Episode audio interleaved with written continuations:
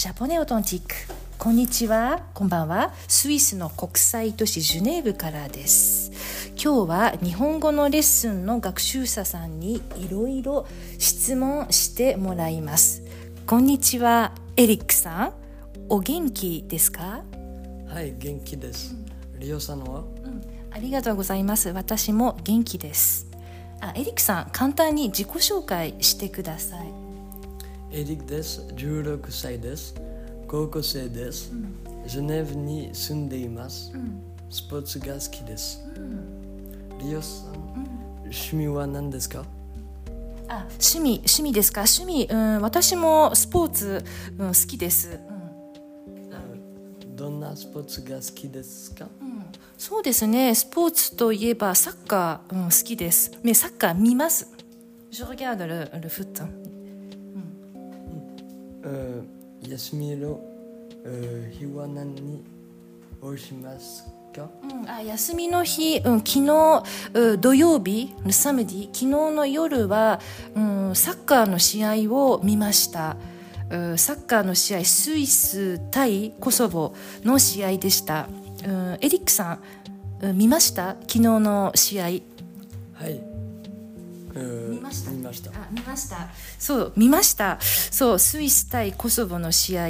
で最後うーん1対1で引き分けになりました。最初オデビュー？勝つと思っていました。スイスが勝つと思っていましたが82分目ぐらいで、うんうんコソボの、うん、ヒセニがゴールして、うん、スイス、うんコソボ引き分けになりました、うん、どんな選手好きですか？エリックさん。えー私はシャキリが好きです、えーえっとリオさんは？えリオさんは？リオさんは、私もシャキーリ好きです。シャキーリ。そう、うん、シャキーリ。そしてうんジャカジャカも好きです。うんキャピテンスイスのうんスイスチームのうんキャピテンジャカも好きですところでうん昨日の試合スイスのチームは誰がゴールしましたっけ？えールベン・ヴァルガスが、えーゴールしました。あそう。スイスのチームはうんバルガスがゴールを決めました。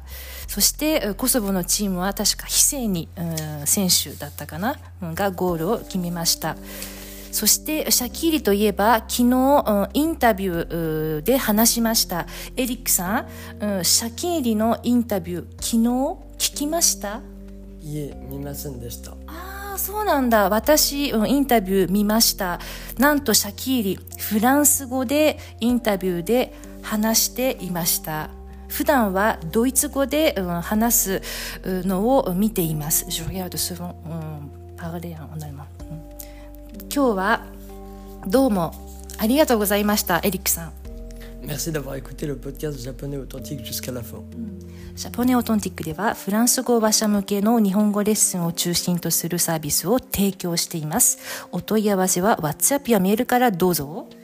Japonais authentique propose principalement des cours de japonais pour francophones. Contactez-nous via WhatsApp ou par email. ありがとう。